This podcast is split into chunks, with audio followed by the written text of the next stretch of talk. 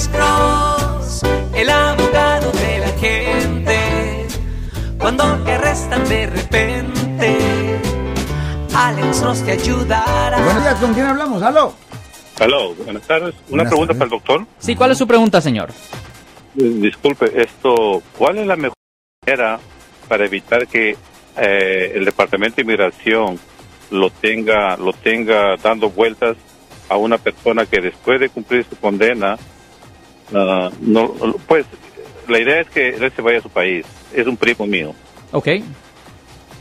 Mi pregunta es, eh, para evitar que Ash lo, lo tenga un, un tiempo más en su, en su departamento de ellos, ¿cuál es la mejor manera para, para uno poder eh, evitar eso? Well, si usted no es ciudadano de los Estados Unidos, ah, en particular si usted no tiene documentos, no hay mucho que se pueda hacer para evitar eso. Por ejemplo, si usted es acusado por haber cometido un delito ah, penal y si usted está en la cárcel por haber cometido una falta, migración puede llegar y, ah, y pueden recoger a la persona. Eso puede pasar. Ahora, si usted comete una falta o por lo menos si usted simplemente es acusado por haber cometido una falta en un condado santuario, generalmente ahí no van a las cárceles a recoger a la gente. Por ejemplo, si usted ah, ha sido acusado por haber cometido un delito en el condado de San Francisco, el condado de ah, Alameda, el condado de Santa Clara, si usted ha cometido un delito en esos condados, generalmente ah, los fiscales, no los fiscales, los, los aguaciles de esos condados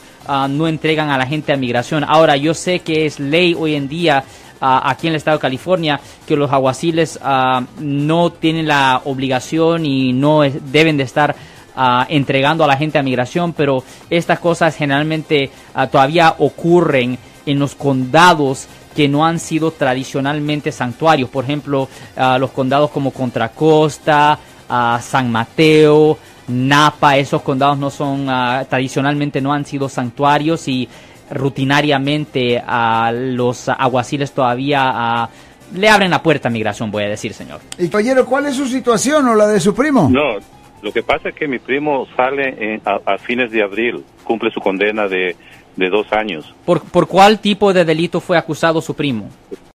Eh, Fue acusado por el delito de, pues, como que eh, ah, forzó a una, a una mujer a tener relaciones contra su voluntad. Ok, eso es un violo.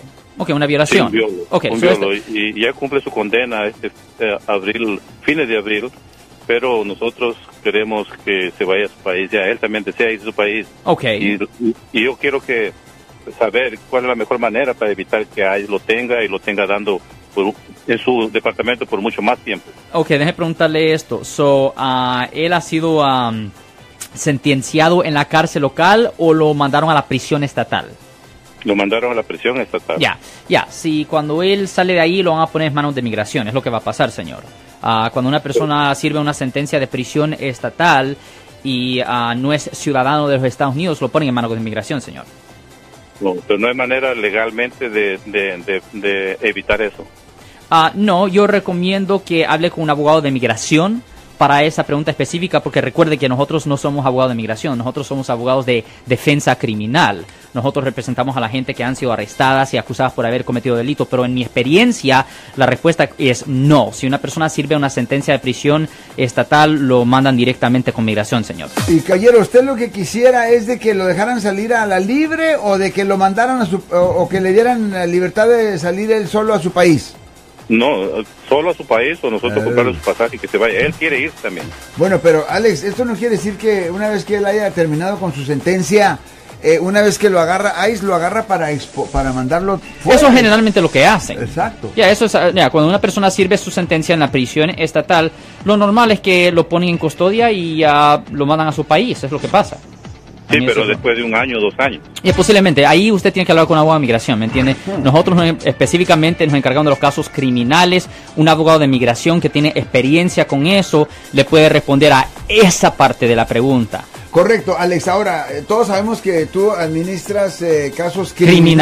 criminales. Pero eh, que tú creas, en otras palabras, es posible que él salga de la prisión y le deba tiempo al ICE, le deba tiempo al Border Patrol Well, por alguna infracción I que mean, haya cometido I mean, contra ese... I mean, técnicamente sí, porque si él está en el país ilegalmente, eso es un delito federal. Mm. Ay, sí. ¿Me entiendes? Simplemente estando en el país Ay, es un sí. delito federal y teóricamente le pueden presentar cargos federales.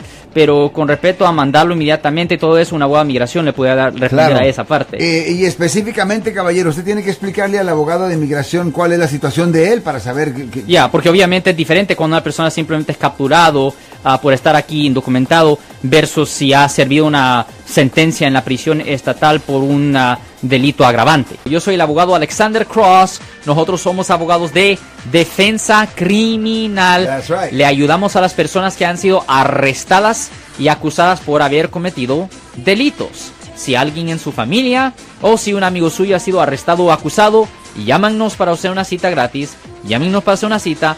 Ese número es el 1-800-530-1800. Estamos aquí en toda la área de la Bahía. 1-800-530-1800. Y como siempre, por casos criminales, casos penales, damos la primera cita gratis en nuestra oficina. Siempre estamos aquí todos los martes y viernes a las 12 y 35 respondiendo a sus preguntas con respecto a los casos penales. Y también nos pueden hacer preguntas en nuestra página de Facebook Live. Doctor Alex, abogado de nuevo, 1-800-530-1800, Marco. Bueno, vamos a la llamada telefónica, pero ya fuera...